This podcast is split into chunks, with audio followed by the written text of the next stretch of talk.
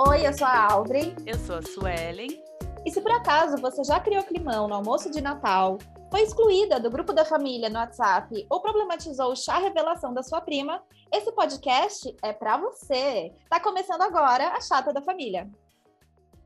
É aqui que a gente se encontra para conversar sobre todas as nossas chatices. E hoje a gente tem uma convidada muito especial, que é a Carol Ruedas, que veio conversar com a gente sobre o tema de hoje, que eu não falei ainda, mas depois eu falo. Mas primeiro eu quero passar para a Carol se apresentar. Oi, Carol, tudo bem?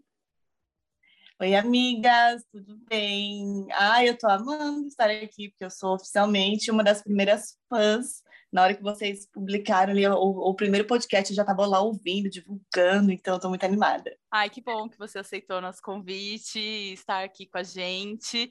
Acho que vai ser muito legal.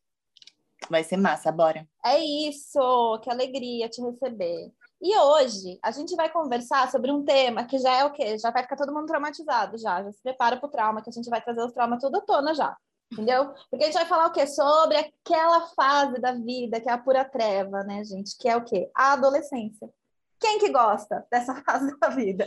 Queria saber se alguém aqui vai dizer que não tem um trauma da adolescência, eu duvido. Mas a gente vai tentar também olhar por um outro lado e tentar entender, mas ué, por que, que a gente acha adolescente chato, gente? O que, que vocês acham? Quem começa? Quem então, quer é assim, os traumas? Para mim é difícil, porque eu sou a pessoa que não gostou da própria adolescência, mas eu sou a defensora dos adolescentes, entendeu? Eu sou a pessoa que, que entende os adolescentes, que se dá bem com os adolescentes. Mas a minha adolescência foi o ó. Então, eu acho que adolescente é chato, porque o adolescente acha que nada tá bom, sabe? Assim, ele sempre tem uma reclamação a fazer. Mas eu acho que piora, porque a gente, quando a gente é adolescente, a gente reclama de tudo. Mas quando a gente fica adulto, o adulto chato é o que continua com o comportamento do adolescente, que é o que Nossa. reclama de Sim! Então, com certeza. Pior que um adolescente é um adulto que se comporta como adolescente. Eu acho então, que é um também. tema muito pertinente para a gente, né? Já que a gente está falando que a gente é a chata da família. Então é isso, acho que é um tema que faz total sentido. Cara, não, é, mas eu cortei a Suelen, fala se você ia falar alguma não, coisa. Não, é que eu ia dizer que eu também não gostei da minha adolescência. Eu não gosto de lembrar. Tem até coisas que eu não lembro. Eu acho que é uma fase extremamente difícil. E da nossa vida, eu, eu acredito que seja a mais difícil, pelo menos do que a gente se lembra, né? Que talvez a infância também tenha fases difíceis, mas que a gente não consegue lembrar. E, e, e coincidente, e eu tive uma adolescência tão ruim e eu tô sempre rodeada de adolescentes também, porque eu trabalho com adolescentes, né? E eu acho que eu olho nisso neles. Eu falo assim, gente, coitados, eles estão passando pela pior fase da vida. Vamos ter um pouco de paciência, gentileza e cuidado, porque é, é muito confuso ser adolescente, né? Eu acho que isso era o mais difícil, assim, eu sentia quando eu era adolescente. Essa confusão de sentimentos, de emoções, você está tentando entender quem você é, o que você gosta, e, e, na verdade, eu acho que os adolescentes parecem chatos porque os adultos não têm paciência com eles. Eu acho que esse é o ponto, assim, deles serem chatos.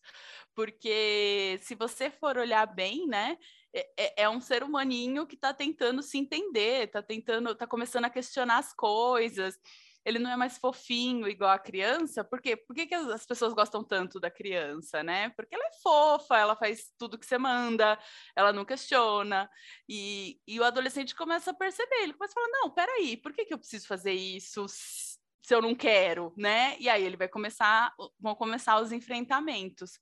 E aí o adulto perde um pouco o controle. Eu acho que essa é a questão que parece que ele é chato, porque ele não está mais no seu controle, né? Mas na verdade eles, são, eles só estão tentando entender quem eles são, né? O que eles querem, né? Eu acho que é uma fase que a gente vai se tornando mais indivíduo. E aí, adultos cansados, estressados, traumatizados e impacientes acham que os adolescentes são chatos, né? Nossa, gente, sim. Eu, eu, eu, lembro, assim, da, da minha adolescência e eu estava sempre muito confusa, sabe? Tipo, o que está acontecendo? Mas, assim, como assim? E, assim, eu acho que a, a, é...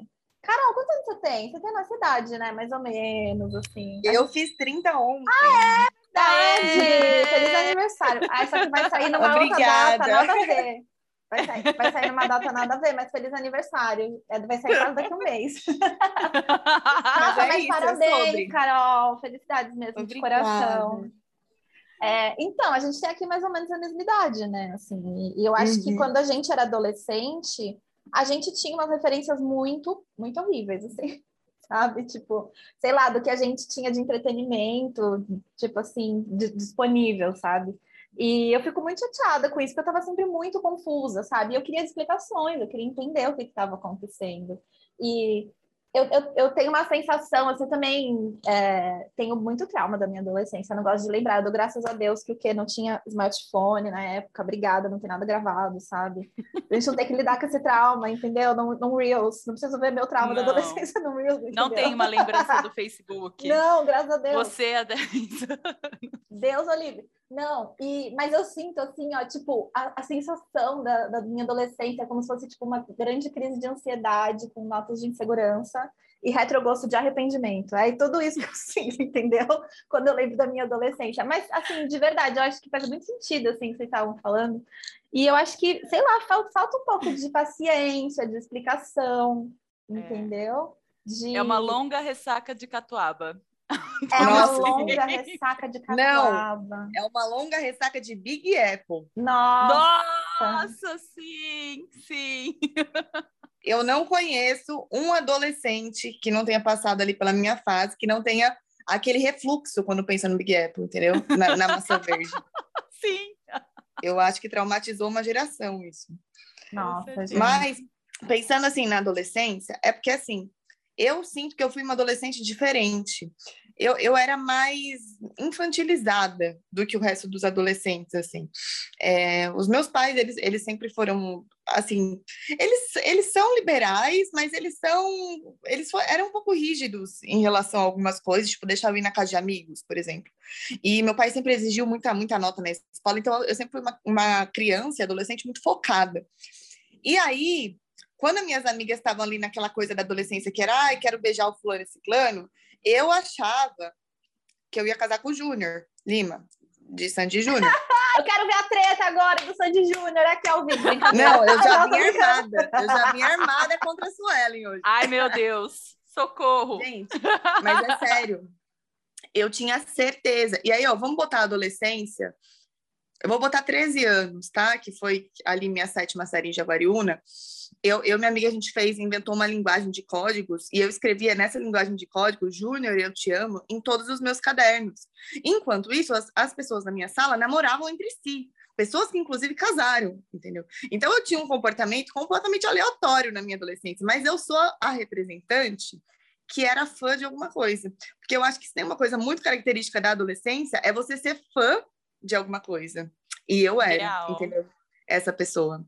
Então, por isso que essa parte da minha adolescência, a parte sendo fã, foi a parte boa, porque era ali que eu me alienava de todo o resto, de todas as inseguranças, de todas as coisas que me deixavam mal.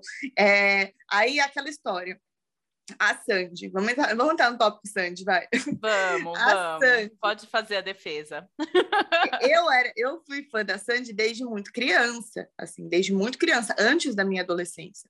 Na minha adolescência, eu já entendia que eu não tinha nada a ver com a Sandy. Eu, eu entendia que a gente era completamente diferente. Eu queria ser mais como a Sandy, mas eu não conseguia, assim, a minha personalidade completamente diferente, mas eu gostava muito.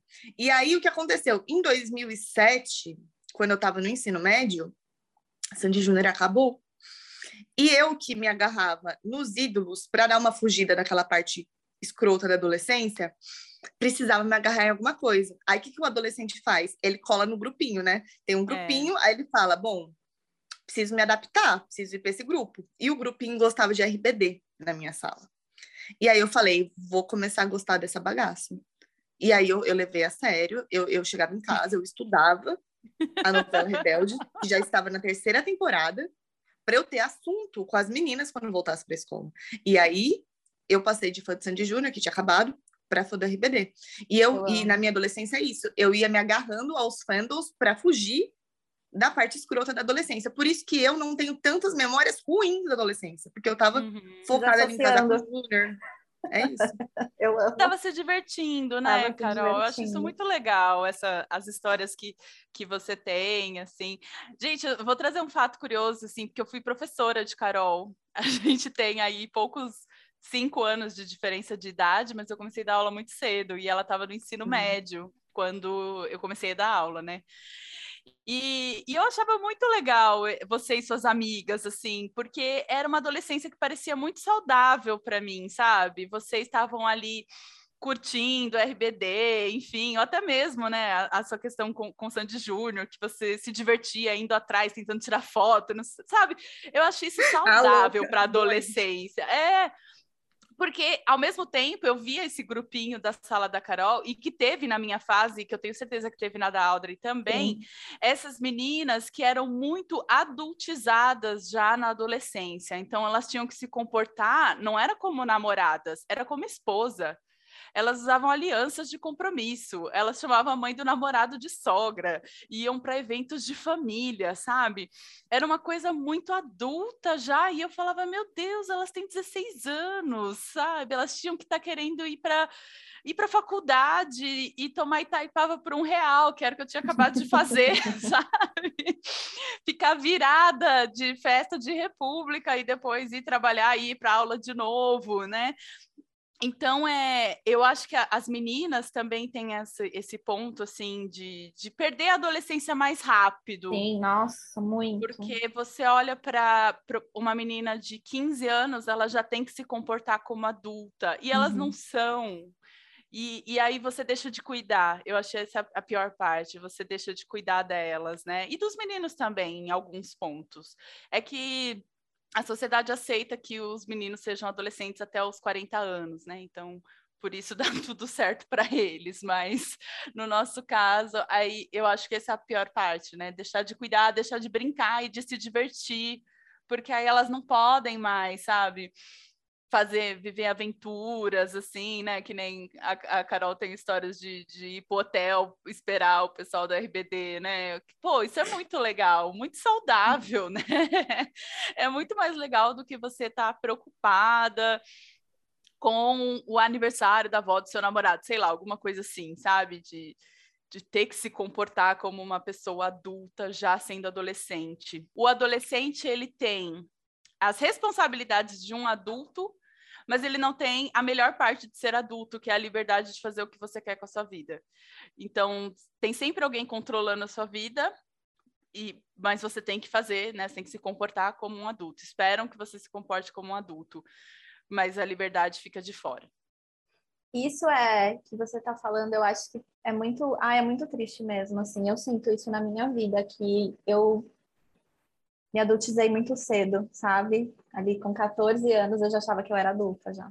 Eu já tinha que saber de tudo, que eu tinha que ser madura e, e, e tentava me comportar como uma adulta. Imagina com 14 anos, gente, sabe? É muito, é muito triste isso.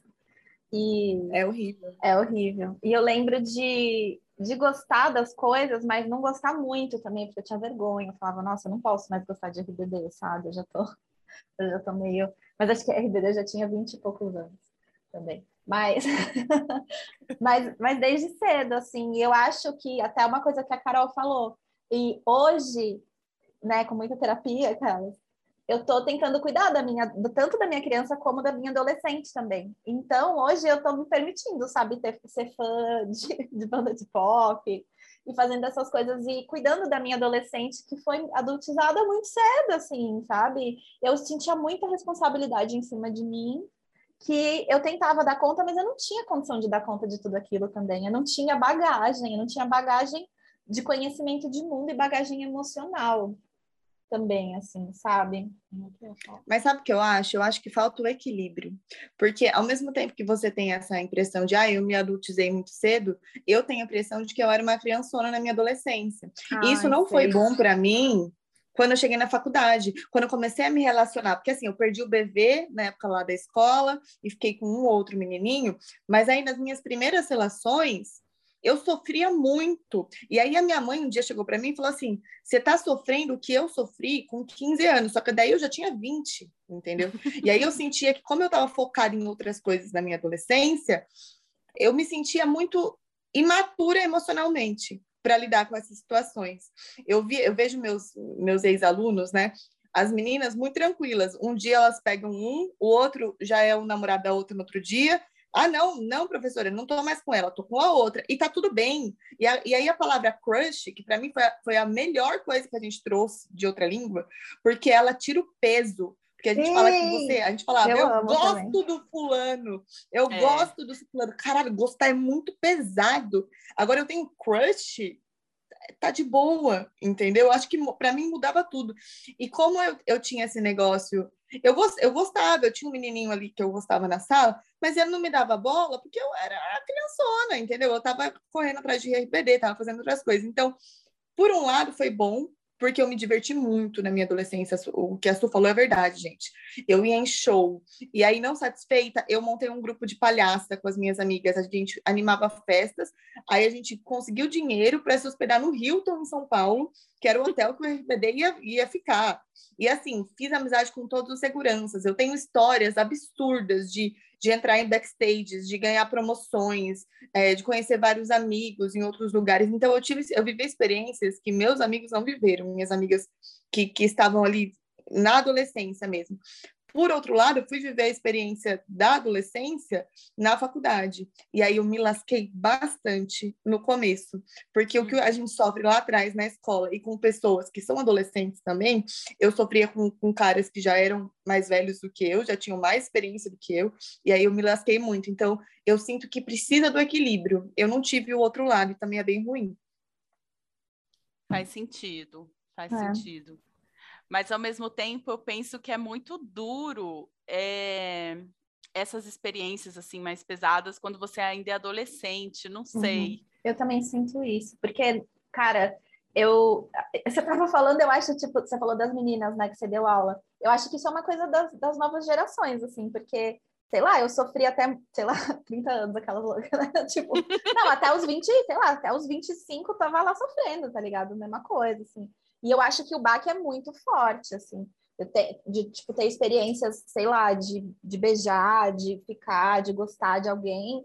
E isso é muito pesado. E eu não sabia nem por onde começar, eu não sabia o que estava acontecendo. Eu estudava num colégio de freira. Então, assim, sabe o que eu acho também? Eu, eu gostaria muito de ter tido é, uma, realmente assim, uma educação sexual, sabe? Que não tivesse repressão da minha sexualidade, por exemplo. Que eu pudesse começar a entender isso na adolescência também. Porque eu acho que a gente a gente é criada, né, menina, para para ser esposa, né? Então, você não é criada para ter liberdade sexual, para entender que você pode beijar um menino na boca um dia e no outro dia beijar outro e tá tudo bem. Isso, sei lá, tipo, eu espero que realmente as gerações, né, futuras assim, que elas consigam se libertar disso, ter esse, esse entendimento de que menina que a gente pode curtir, que a gente pode beijar na boca, que a gente pode transar e que isso pode ser saudável, né? Que a gente pode se cuidar e que a gente não fique carregando esse peso de que eu tenho que beijar um menino na boca, ele tem que ser o meu esposo, assim, sabe? E aquele sofrimento depois, sabe? Eu queria muito não ter namorado com os bosta que eu namorei quando eu era adolescente, entendeu? Que tipo assim, por exemplo, meu primeiro namorado, eu fui descobrir depois que ele namorou comigo? Porque ele queria transar. Sabe? Eu precisava ter passado por isso, sofrido? Não. Eu poderia só ah, eu quero transar com você, ah, eu também quero. Vamos transar? Vamos, ah, legal, pronto, sabe? Não precisava sofrer. Ou então, tipo, meu, esse cara é um cuzão, por que, que eu tô ficando com ele, sabe? Por que, que eu tenho que namorar com esse cara? Sabe umas coisas assim, sei lá. Porque também a Suelen indicou pra gente assistir Sex Education, né? no, no outro episódio, e eu assisti muito, e eu fiquei assim, eu queria, sabe, ter vivido essa adolescência assim, entendeu? É, eu acho que a gente passa muito tempo na adolescência aprendendo umas coisas que são irrelevantes e não aprende o que realmente importa, sabe? Nossa, mano, sim. Meu, Você tá lá é... na adolescência aprendendo fórmula de Bhaskara e não sabe pôr uma camisinha, sabe? É muito Quando eu era tinha um livro que era muito bombado, não sei se vocês lembram desse livro, que chamava Coisas que Toda Garota Deve Saber. Vocês chegaram a ver isso? Eu acho que eu, eu não li, não mas é eu lembro desse livro. É, é. É. E aí tinha, depois vieram outros. Então vieram. Primeiro eram coisas que toda garota deve saber, que eram coisas muito básicas que a mãe devia ter ensinado em casa, tipo menstruação, sabe? Umas coisas muito básicas. Aí depois era coisas que todas, toda garota deve saber sobre garotos. Que assim, hoje em dia eu vejo como um lixo de livro, mas na época era o hype. E aí tinha coisas que todo garoto deve saber, todo garotas. E aí esse, eram tipo os manuais que, que existiam na época, mas eles ensinavam o que as pessoas já estavam ensinando pra gente. Então, assim, ninguém estava ensinando coisas que eu deveria saber de verdade. Por exemplo, eu tive a minha primeira candidíase na adolescência e ali virgem e desesperada, achando que eu estava tendo o quê? Uma doença, que eu ia morrer. E aí, por que, que esse, esse tipo de coisa não é falado com naturalidade? Sim. E da onde que eu tirava as informações? Da capricho, sabe? das revistas. Putz, mano, que coisa tóxica, desculpa, dou até um grito, porque eu não consigo, só de lembrar é, dessa capricho. É terrível. Ah. É um desserviço, né? E, gente, não é só, não é só capricho, são todas as, as mídias da época, todas as sim. Eu lembro que uhum. tinha uma chamava Smack na época. E assim, eu tive um começo de adolescência bem complicado, porque na quinta e sexta série eu sofria muito bullying, muito bullying. Então, antes de eu, de eu conseguir é, mostrar, falar para as pessoas, ah, eu gosto de Sandy Júnior, eu faço isso. Eu fui uma criança, eu, eu fui uma criança muito aberta e de repente uma adolescente muito reprimida, porque, enfim, era muito terrível. Na escola me chamavam de Bete a Feia, era meu apelido da escola. E o problema é que isso tomou uma proporção que os professores não sabiam meu nome, eles achavam que eu chamava Beth, assim. Meu Deus. Então foi, foi um bagulho muito traumático. E eu lembro de eu folhear uma Smack, que era uma revista da época também, e de eu pensar, por que, que eu não nasci igual essa menina? E eu ter com, sei lá, 11 anos, 12 anos, ali que você tá entrando na adolescência, a consciência de que eu jamais seria bonita. Ai, porque a gente não tinha meu. referências. Uhum. Né? Eu não tinha pessoas. Gente, eu sou padrão, eu não tinha pessoas parecidas comigo uhum. na revista, né? A gente tinha sempre meninas que eram é, brancas, loiras, olho azul, cabelo liso, é, que não tinha nada a ver com, comigo. Não tinha uma princesa da Disney, um caralho de uma princesa da Disney que parecia é. comigo, porque se eu quisesse parecer a Pocahontas, eu tinha que alisar o cabelo. Tipo, não, não tinha essa opção. Então, eu acho que isso também piorou muito essa, essa coisa. E essa questão que a Audrey falou de, ah, eu preferia não ter namorado, eu tive meu primeiro namorado aos 23 anos, que é o meu atual namorado agora. E um grande trauma da minha adolescência era eu não ter conseguido namorar ninguém. Eu me achava um uhum. fracasso por isso. Assim, e eu acho que isso está relacionado à minha, à minha insegurança que foi construída por conta desses, dessas uhum. mídias bosta também. Uhum. Sim.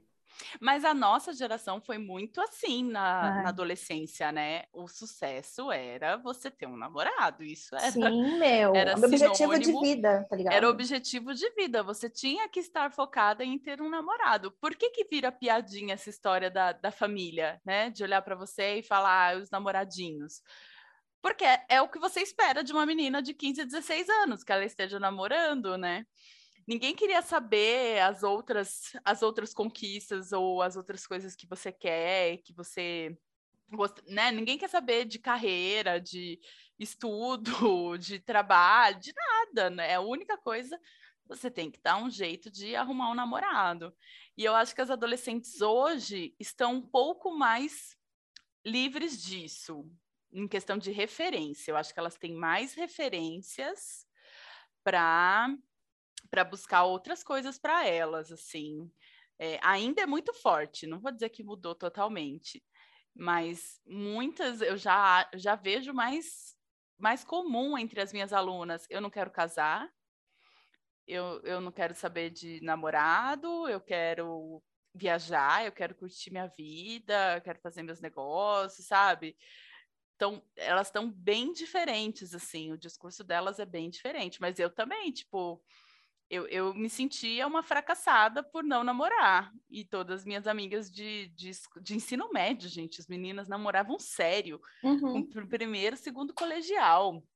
Durante a faculdade, gente, olha, se tem uma coisa que eu agradeço é que eu não namorei durante minha faculdade, gente. Sofri por causa de uns homens bosta. Com sofri. certeza. Claro, sofri muito, né? Até os 30, inclusive. Mas é, que, que ótimo não ter ninguém me podando nesse período da minha vida, né? Porque eu vejo, eu vi nas meninas que eu dei aula, eu vi nas minhas amigas não ir para viagem, não ir para festa por causa do namorado. Porque Ai, elas tinham que ser esposa. Treva. Tinha que se comportar como esposa. Não, e as minhas amigas, assim, é, é meio assustador, a Suelen até sabe, mas as minhas amigas, elas começaram a namorar na sétima série, na oitava série. Então, assim, gente, isso é criança, sabe? É, Isso é um bagulho que é criança. Então, para mim, lá atrás, antes do ensino médio, com, quando eu fiz 15 anos, eu já me achava fracassada por não ter um namoradinho para botar de príncipe, porque eu fiz aquela festa de 15 anos. Aí eu chamei um menino que eu gostava, que no fim era enfim, um grande bosta. Coloquei ele lá, tá lá no meu álbum, no meu álbum de, de 15 anos, e eu já me sentia fracassada aos 15. Quem se sente fracassada aos 15 anos, que não, não namora, sabe? Não faz nenhum sentido. Mas eu concordo com o que o falou, que o eu não namorar a faculdade inteira me fez fazer tanta coisa. E eu tenho um relacionamento super saudável com meu namorado, a gente faz muita coisa juntos, mas eu não trocaria a minha faculdade solteira para começar a namorar com o Thiago antes, assim. Eu acho que, que foi no momento correto mesmo. Eu sinto que, assim, eu não, eu não lembro, eu namorei, assim, mas namorei muito rápido quando eu era adolescente. Fui namorar depois com 20 e poucos anos, assim mesmo, namorar sério, né? Mas, gente, mesmo assim, o meu objetivo de vida era arrumar um boy. tipo, era isso. Era isso que, que, me foi ensinado, que eu tinha que arrumar um boy, então eu ficava atrás dos boy. Ai, gente, que sofrimento, sabe? Ai, que chata.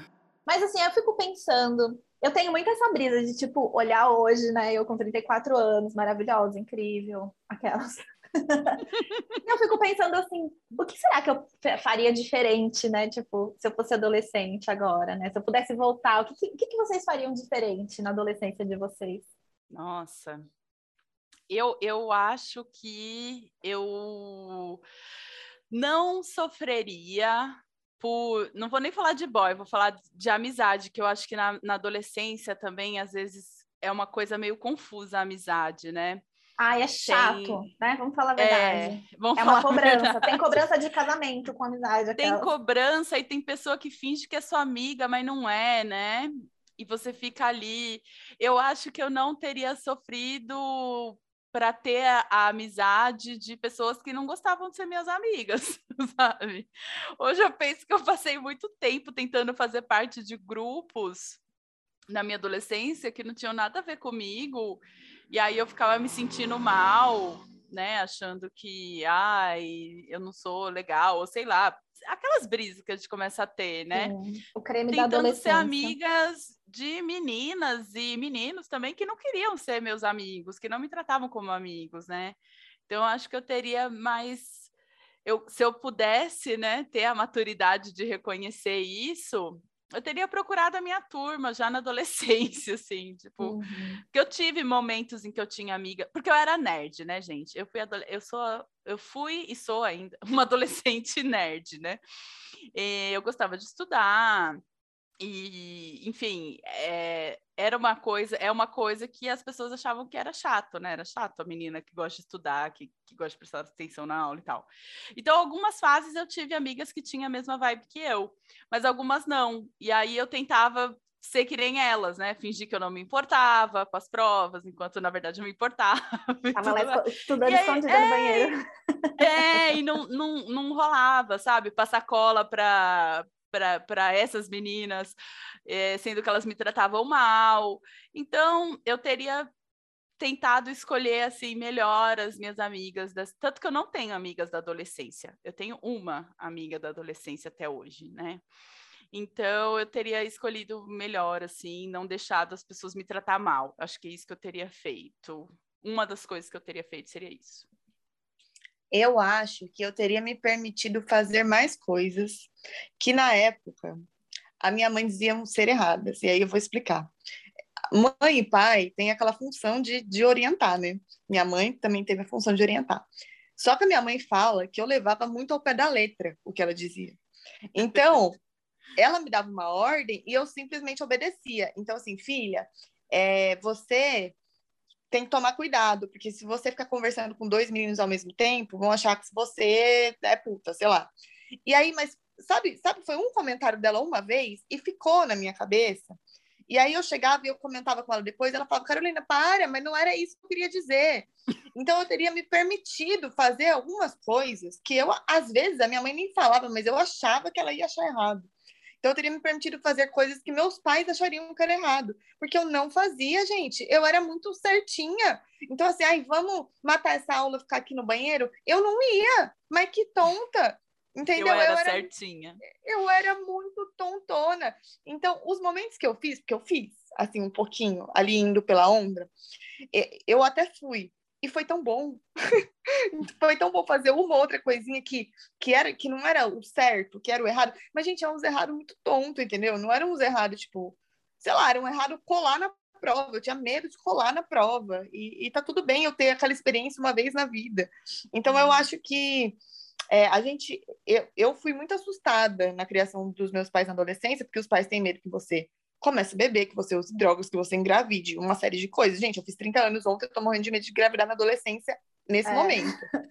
Não, e aí vem, vem uma questão que, que não entra. Gente, quando que acaba a adolescência, entendeu? Porque quando a gente tá falando em adolescência, eu, eu penso em mim pelo menos até com 20 anos porque eu, eu ainda tinha uma cabeça muito adolescente com, é. com 20 anos, uhum. entendeu? Então eu teria me permitido fazer mais coisas é. que teoricamente são erradas para o adolescente e que eu não fiz porque eu tinha medo, assim, de fazer.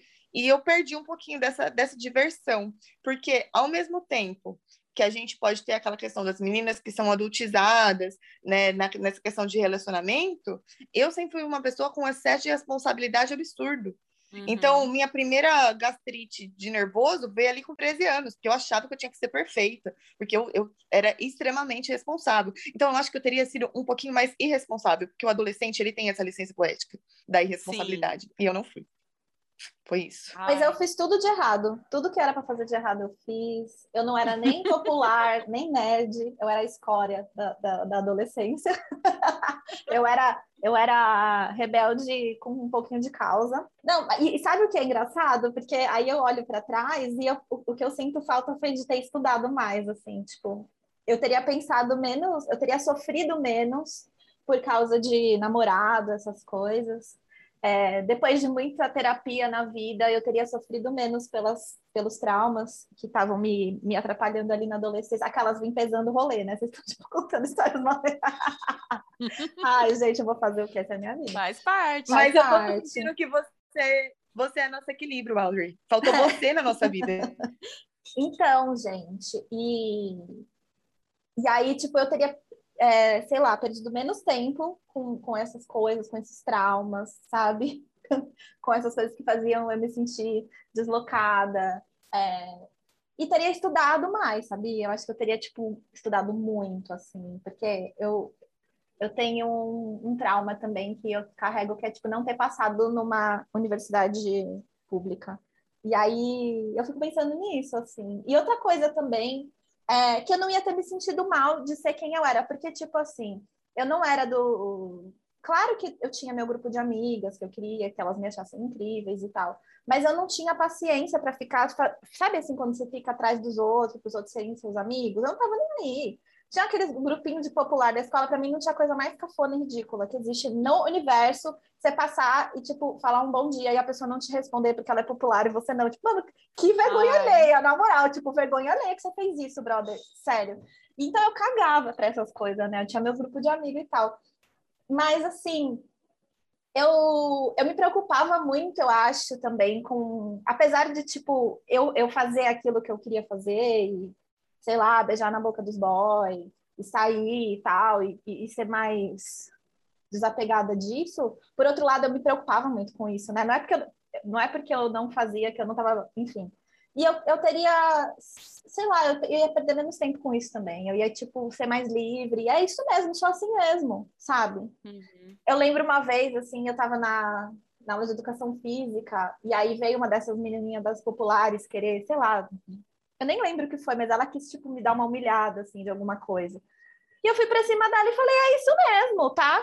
Aí ela, tipo, veio, nossa, e ela me zoou muito. Ela me zoou muito, sabe? Assim, e eu fiquei muito constrangida. E, tipo, se fosse hoje, meu, eu guardo isso até hoje, eu ia falar assim, mano, como você é ridícula, na moral, olha o que você tá fazendo. que papelão, amada, cuida da tua vida. Então, assim, teria, sabe, me preocupado menos com essas coisas e só assim, é isso mesmo, gente. Eu sou assim mesmo, sabe? Vocês estão aí fazendo assim papelzinho de popular. De... Ai, gente, que ridículo. Nem sei, muitas coisas. Muitas coisas. Eu queria também, assim. Eu acho que eu comecei a adolescência, talvez por ser um pouco infantil também, muito desencanada com algumas coisas. E algumas encanações, quem me colocou foram as outras meninas, outras adolescentes é. que já é. tinham. Então, sei lá, um rolê numa chácara, fim de ano de turma. Tinha piscina. Gente, para mim, eu não posso ver uma piscina. Eu amo uma piscina, entendeu? E eu queria botar o biquíni e entrar na piscina. E as meninas uhum. ficavam tipo, ai, não, ai, porque eu não vou pôr biquíni, porque isso, porque aquilo, né? E porque elas já estavam com uma mente mais, sei lá, mais adulta, não sei se é essa bem a palavra, né? Adoecida, já... né? A palavra adoecida. É adoecida. Maravilha, Que também é mais adulta é. também adoecida, ali, já estavam mais corrompidas, é mais uma relação mais tóxica, já construindo a relação tóxica com o corpo, né? e aí, aí eu comecei a achar, poxa, mas eu queria tanto ir na piscina, sabe? E, e não ir, às vezes, não fazer, porque todo mundo não queria. Eu devia ter falado, ah, é azar de vocês, né, mano? Vou, vou pra piscina é, gostar das coisas que eu gostava. Eu, eu tive uma galera na adolescência, eu, eu, fui tentar, assim, ser amiga de uma galera que era muito do rock, né? E eu gostava de tudo. Eu, eu dançava com as minhas primas, a gente aprendia as coreografias do El Chan, entendeu? Já, já tinha o espírito bot class lá na minha adolescência. Eu, minha Amor. família era super do sertanejo, eu curtia ouvir sertanejo, mas a galera, e era aquela galera do rock chata, sabe? Que tudo é ruim e só é bom Iron Maiden. E, e é assim até hoje. E os é homens assim, mais lixo até assim... hoje, assim. Gente, que vergonha, é, sério. Extremamente intolerantes. Tem uma definição que ele fala assim: esse aí ficou nos 16 anos. É. Ele vive falando isso. Quando você. Sabe aquele cara chato que fala, sei lá, tá passando negócio na TV. Ah, isso aí não é música. Ah, isso aí não sei o quê. Bota, sei lá, metálica. Bota... Eu tenho falo, vergonha. Esse cara ficou nos 16 anos, porque o meu namorado gosta muito de rock. Mas, gente, é uma coisa muito adolescente. Você falar, eu só gosto disso e o resto é ruim.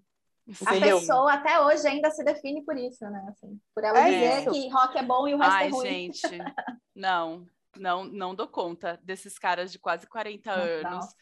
Cabelão comprido, camiseta de banda e que não, não escuta um outro negócio, nenhum outro negócio, só rock e acha todo o resto ruim. Ai, não. Eu olho para esses caras na, na mesma hora, na mesma hora que eu olho para um cara desse, se eu encontrar com um cara desse na mesma hora, eu imagino que ele a cueca dele tá freada. Eu não sei porquê. Eu faço uma associação na hora. Eu não sei o que acontece, gente, eu juro, mas eu faço. Tem uma coisa assim de uma imaturidade, assim, sabe, de uma coisa do, da falta da. Ah, eu não tenho paciência. Para mim, inclusive, é, o, que, o que eu acho melhor no homem hoje é um homem que rebola. Eu vejo um homem que rebola, Ai, eu fico sim, louca já. Gente. Esses homens do rock que, ai, ah, vai cantar no mato, chato pra caralho. Não, eu, eu tive uma fase, achava muito legal, ia no bar de rock, mas assim, é eu isso, tive, né? Quando eu era adolescente, até os vinte e poucos. E aí você vai conhecer outras coisas, né, gente? Olha só, tem tanta coisa legal no mundo. BTS. E ele, é, a definição é perfeita, Carol. É o cara que parou nos 16 anos. É. E é, é essa a maturidade dele para todos os assuntos, geralmente. O adolescente eclético, eu acho que é um adolescente muito maduro, tá? É. E aí eu vou colocar, porque eu era adolescente eclética. E o Thiago às vezes fica surpreendido, porque às vezes meu pai bota umas músicas, sei lá, umas músicas mais antigas, por exemplo. Eu sei cantar todas as músicas do Raul Seixas. Aí ele fala, velho, em que momento você aprendeu Raul Seixas? Sendo que você estava o tempo todo correndo atrás de Sandy Júnior e RBD. Falei, caralho, eu não gostava de uma coisa só. Eu, eu me permitia ouvir tudo e participar de tudo. Eu ouvia o que meus pais ouviam, eu ouvia axé, gente, Ivete Sangalo, entendeu? Eu ouvia os funks da época, eu ficava baixando, né? Porque a gente tinha aqueles aqueles casar, aqueles programas para fazer aqueles MP3. Uma semana para baixar uma música. Nossa, Sim. exato. Deixava, eu deixava lá enquanto eu ia para escola, e quando é. voltava uma surpresa, porque às vezes nem era música, era outra é. coisa que você baixou. Era uma Sim. foto.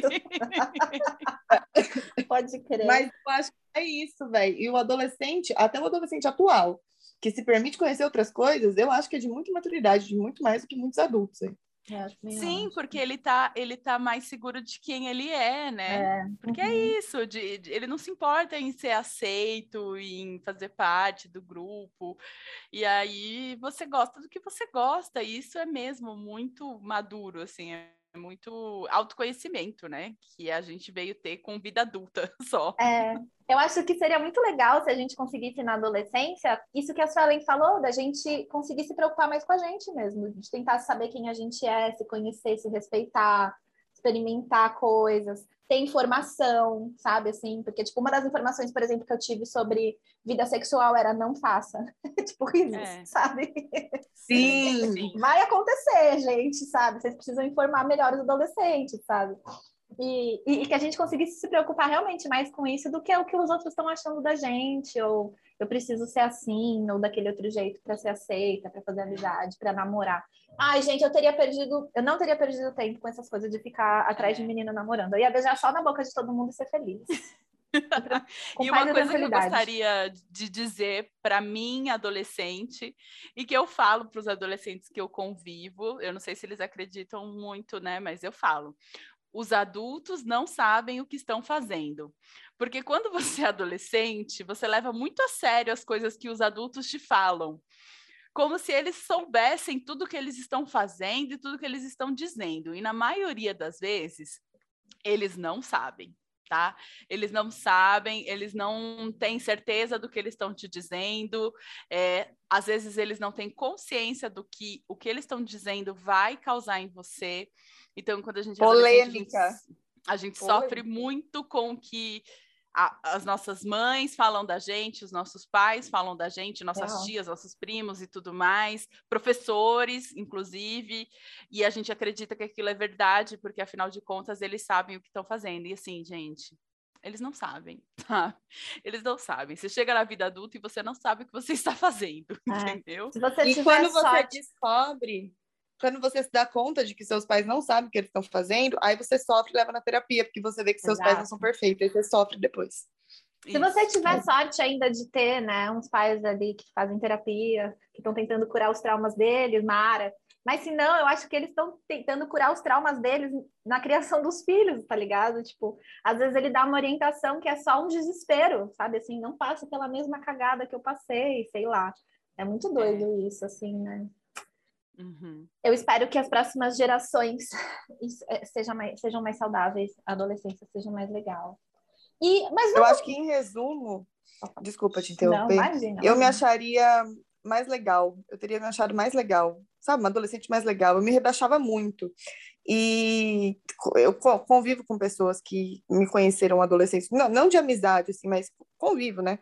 E aí as pessoas falam às vezes para mim: Nossa, você era tão legal, você fazia tal coisa, você não se importava.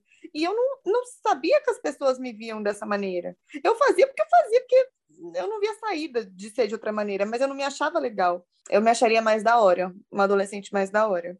Ai, arrasou. Ah, então. Ah, vamos... você era mesmo, amigo. Oh, meu Deus! você era. Meninas, a Carol não contou nenhum. Ela não contou nada do que ela faz. Ela, ela escreve, ela atua, ela, ela publica livro, ela publica conto, ela, é, ela dá aula de redação, ela faz. É ela tem o melhor Instagram de dicas de gramática. Ela é, ela é muito da hora. E eu pago a Suelen para me elogiar no podcast, zoeira, não posso. É verdade. Ai, Olha, gente. Adolescentes, sigam a Carol. É isso que eu. Eu conheço a Carol há pouco tempo e eu te admiro pra caramba. Eu espero que a gente possa ser amigas, não apenas virtuais, que se curtem no Instagram, tá ligado? Mas eu te Nossa, acho incrível bora. também, Carol. É, parabéns, Carlos. Parabéns. da pandemia, né? É, pode Eu e a Audrey somos 100% amizades da é, pandemia. É. Mas eu acho que, assim, enfim, o que eu sou hoje em dia não tá nem perto, a gente nunca tá perto do que a gente gostaria de ser, é. mas eu sou muito mais gentil comigo do que eu era na adolescência. E aí é por isso que eu me permito fazer muitas coisas, porque a gente, eu achava que eu podia só fazer uma coisa, né, da vida. E aí uhum. por isso que eu me permito atuar, me permito escrever, produzir conteúdo e também tinha muita preocupação em parecer adulta, a Suelen sabe disso. Sempre tive muita preocupação de que eu não parecia adulta. E aí, enfim, fiz, fiz 30 anos e e foda-se também. Caguei com é isso adulta. É, gente, não. É maravilhoso fazer 30 anos. Acho que essa é a melhor parte. Tipo, é. foda-se. O que eu achava que eu ia ser com 30, eu vou ser o que eu quiser. Porque pouco importa. É, é bom a gente conseguir cuidar, né, da nossa adolescente agora, né? A gente fala muito de cuidar da nossa criança e tal, mas acho que a gente precisa cuidar da nossa adolescente também. Eu tenho até, a Suelen até falou no começo de, ah, eu nem lembro várias coisas da minha adolescência, eu também não, sabia? Eu, eu bloqueei, assim, reprimi várias, várias coisas. E eu tenho pensado ultimamente que talvez eu queira, eu queira ver essas coisas, sabe, para ressignificar. Ai, que chata! Mas aí eu queria falar, é, tá, a gente já aqui, né, falou os traumas, falou tudo que foi horrível. Mas tinham coisas muito legais também, sabe? Por exemplo, a gente tinha colágeno, né? Era bafo, eu tinha colágeno, era incrível. eu achava que com 30 Saúde. anos eu ia estar o quê? Rica, famosa, morando numa mansão, sabe? É, com tudo, tudo, tudo dado certo na minha vida, tudo que eu queria, eu achava entendeu? Mas o que, que vocês achavam legal da adolescência? Depois eu falo mais, eu tô falando bobeira agora, né? Mas... Conta aí o que, que vocês achavam da hora. Ah, na minha adolescência foi, é, para mim foi essa parte do de ser fã, sabe? De, de fazer amigos, de viajar, de ir atrás da banda, de, de passar perrengue com os amigos, sabe? Eu era fã, gente, na época de Sandy Júnior, era fã da pastinha, né? Da, que tinha os recortes, aí ah, a internet foi avançando. Era muito legal, era, era bem mais legal do que o digital. Aí foi avançando, depois era eu tinha as pastas no computador, né? Eram as fotos. E mas eu também era fã de, de, de ficar em porta, em querer dormir na barraca, sabe? Minha mãe não deixava, mas eu queria.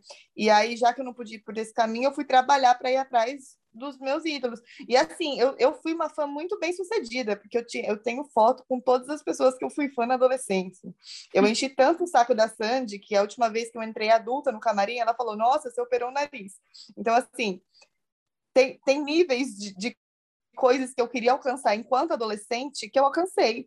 E eu só me preocupava assim, eu era, eu era muito estudiosa, me preocupava em, em, passar na faculdade, então parecia que era uma parte do meu cérebro que estava só focada para isso, né?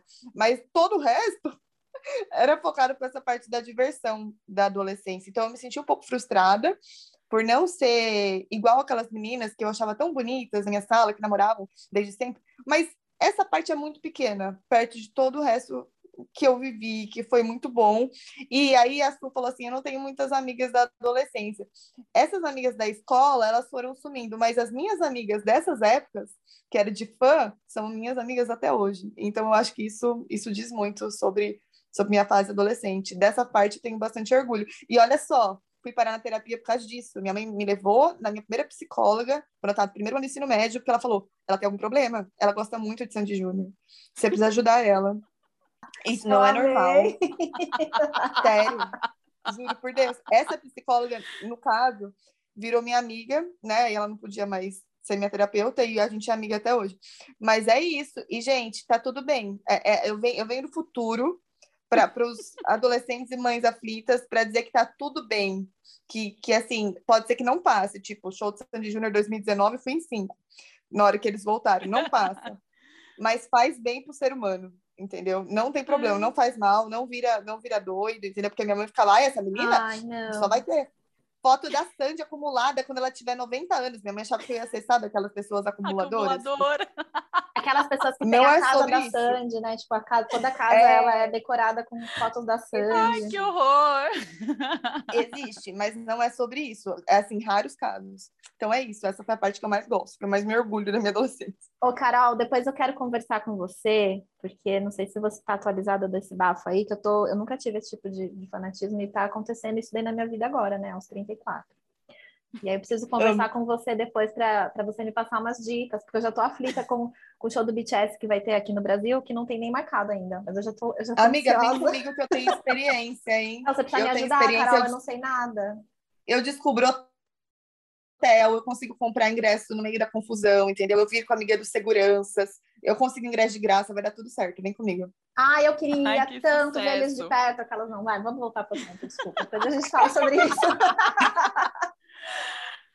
Ai, gente, eu sim, o que, que eu acho que foi bom? Eu tinha muita energia, eu sinto falta disso, uhum. né? Eu ia todos os dias no rodeio de Jaguariúna.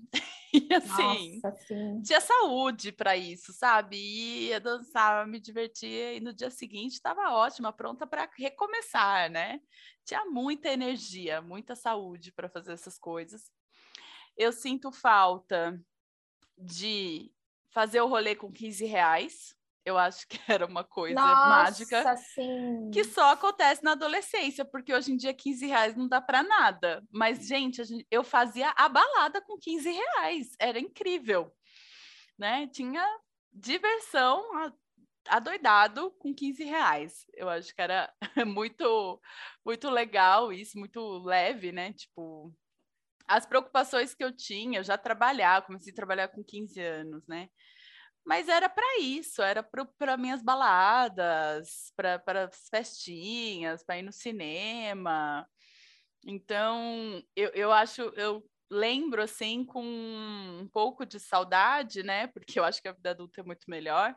Mas enfim, dessa, desse começo de independência, sabe? De tipo pegar minha grana, ir no shopping, gastar em batata frita, ir no Sim. cinema com as amigas ir na balada, que eu ia na balada, tinha uma balada aqui perto, né? Porque Jaguariúna, que é a cidade onde a gente mora, não tem nada. Mas tinha uma balada em Amparo que tinha quatro ambientes. Lembram Nossa. das baladas de vários ambientes? e a gente achava o negócio, porque você podia escolher o, o ambiente que você quer ficar, né? Enquanto Era você está na balada. Ah, isso eu acho muito legal, assim, dessa época. E eu, como eu entrei na faculdade com 17, e também foi uma fase muito boa de adolescência ainda, né? Quando eu tirei uhum. carta e comecei a sair, né? E, e, fiz amigos que tinham mais a ver comigo.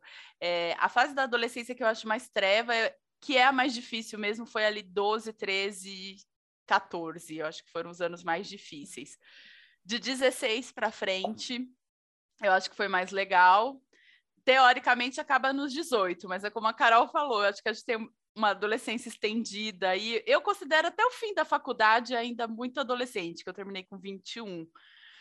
Então, essa fase eu acho que foi muito boa. Eu tenho muita saudade dessa fase, das amigas, dos rolês que eu fazia, de levar a vodka babalaica no ônibus da faculdade e, to e, tomar com suco Clyde e não morrer de ressaca, né? Era um negócio Nossa, divertido. saudades de não ter ressaca. Tá aí um negócio. saudades de não ter ressaca, né?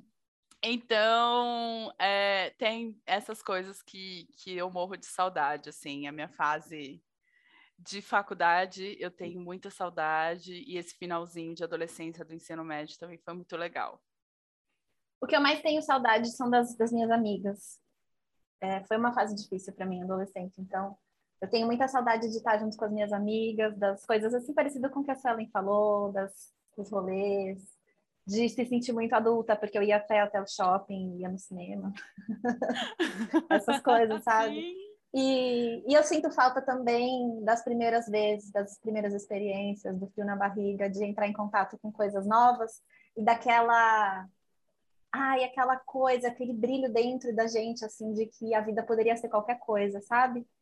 Aquela sim, inocência sim. de que a gente podia fazer qualquer coisa, de que a gente podia ser qualquer aquela coisa. Aquela sensação, né? É, Nossa. é uma sensação, assim, de, frio, de borboletas no estômago. Bom, gente, agora é aquele momento que a gente mais ama, a gente, eu e a Suelen, no caso. Sim.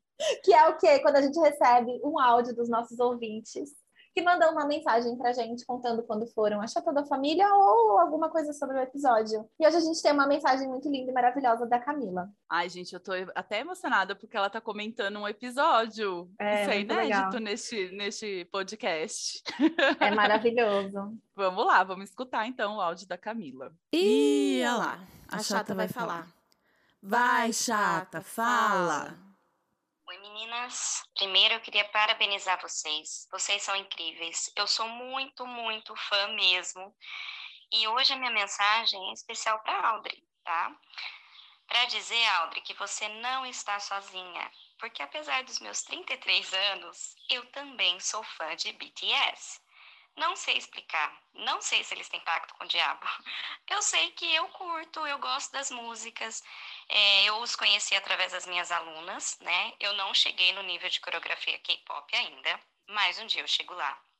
É uma paixão, assim, que não se compara à paixão que eu tenho por Sandy Júnior, porque eu também sou apaixonada por Sandy Júnior desde a infância, adolescência e até hoje. É, mas, gente, eu curto BTS, não sei. A gente é a chata da família? Sim. Mas a gente também é cool, porque a gente gosta de BTS, né? Então, tamo junto, Audrey. É, também queria agradecer vocês, meninas, porque eu viajo todos os dias, né, para o trabalho, e vocês são minha companhia. Eu venho escutando vocês, eu aprendo muito com vocês, me divirto muito. Então, muito obrigada pela chata da família. Vocês são incríveis, vocês são foda. Quando eu crescer, eu quero ser igual a vocês, viu? Beijo. Ai, Camila! que mensagem linda, gente! Eu tô sem condição. Eu não tenho condição. Desculpa. Olha, eu tô aqui hiperventilando. Eu só queria dizer uma coisa para você, Camila, que é like butter, like a criminal undercover.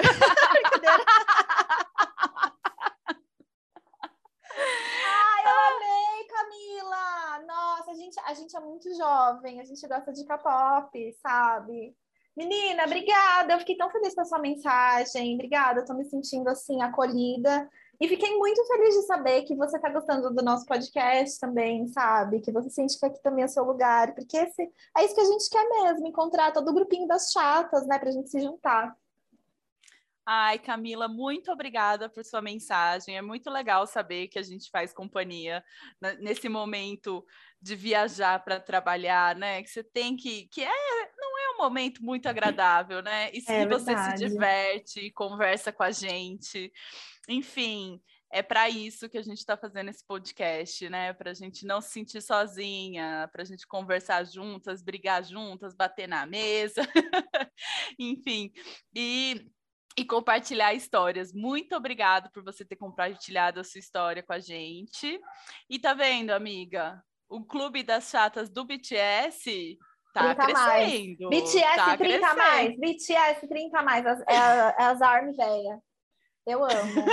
Agora, Camila, faltou você me contar quem é o seu bias, né? Você não falou quem é o seu bias, que agora eu tô muito curiosa para saber. Mas tudo bem, depois a gente conversa. É isso.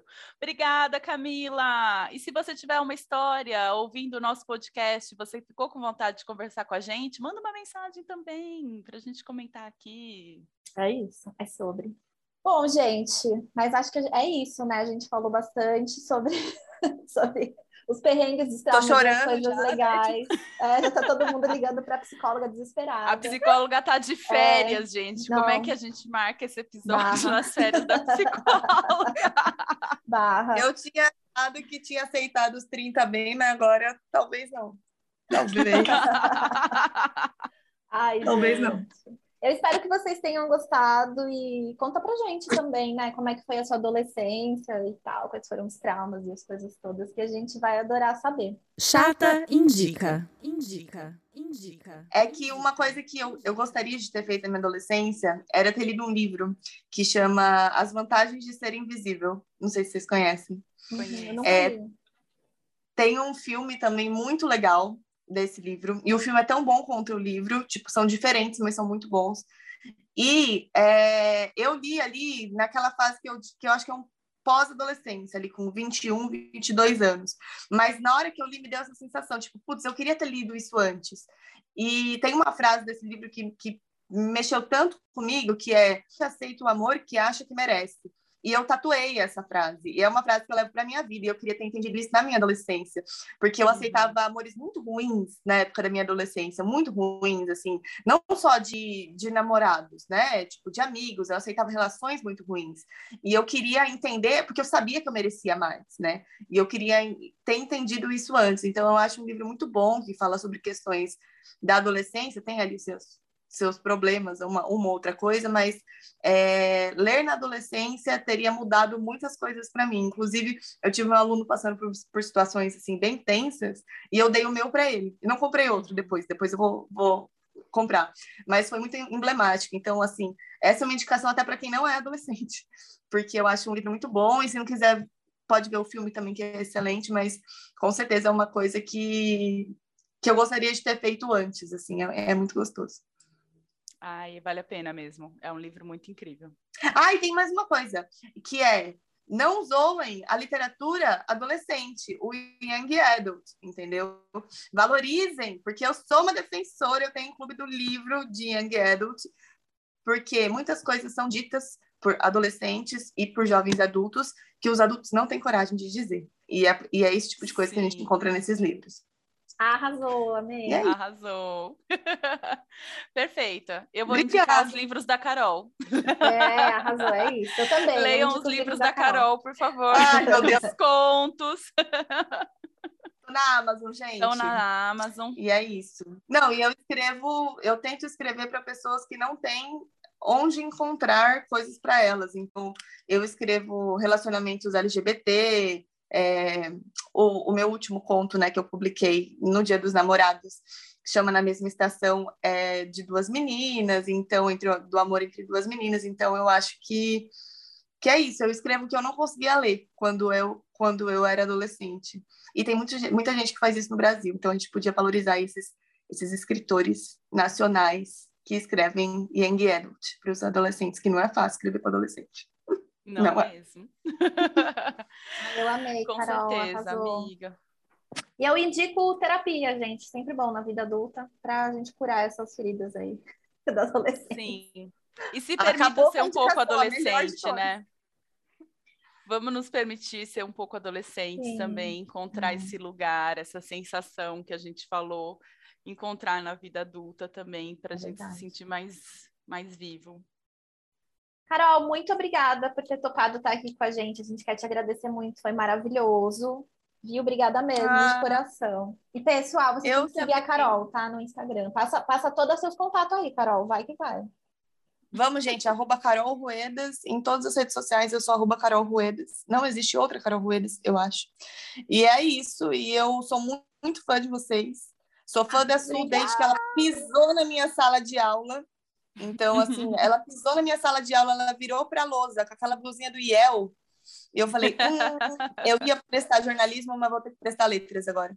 Então, a sua minha inspiração desde sempre. Amei a, a conhecer a Audrey na, na, pandemia, minha amiga de pandemia. Amiga e pandemia. o trabalho de vocês está super massa. Me sinto muito honrada de estar fazendo parte, porque eu sou chata pra caralho. Então, é nóis. Ai, muito obrigada, Carol, pela sua participação. É, como a, a, gente contou aqui, a nossa relação já é de quando eu era professora e você aluna, e quando você tinha 16 anos, eu já sabia que você era muito da hora e muito mara. Não. Tive o privilégio de ler os textos dela quando ela ainda era adolescente. e eu quero, assim, é que você continue fazendo, viu? Continue pondo suas histórias no mundo, continua fazendo seus corres, suas peças, suas coisas, porque você é muito necessária para a gente e para as gerações futuras, porque o trabalho que você faz com os adolescentes, seja com o Clube do Livro, seja com as histórias que você escreve, seja como professora, é absolutamente necessário. Continue Ai, para! Assim. Para! é verdade. Obrigada, é amiga. Muito obrigada. Obrigada, amigas. Bom, pessoal, vamos continuar essa conversa. Vem contar pra gente como foi sua adolescência, as suas histórias, os seus traumas. Vamos se abraçar e chorar juntos, sem tomar corote, porque não temos mais idade para isso. Então conta pra gente nas nossas redes sociais qual é a sua história, qual a sua lembrança de adolescência. Se você já era chatinho ou chatinha na sua adolescência, conta pra gente, tá?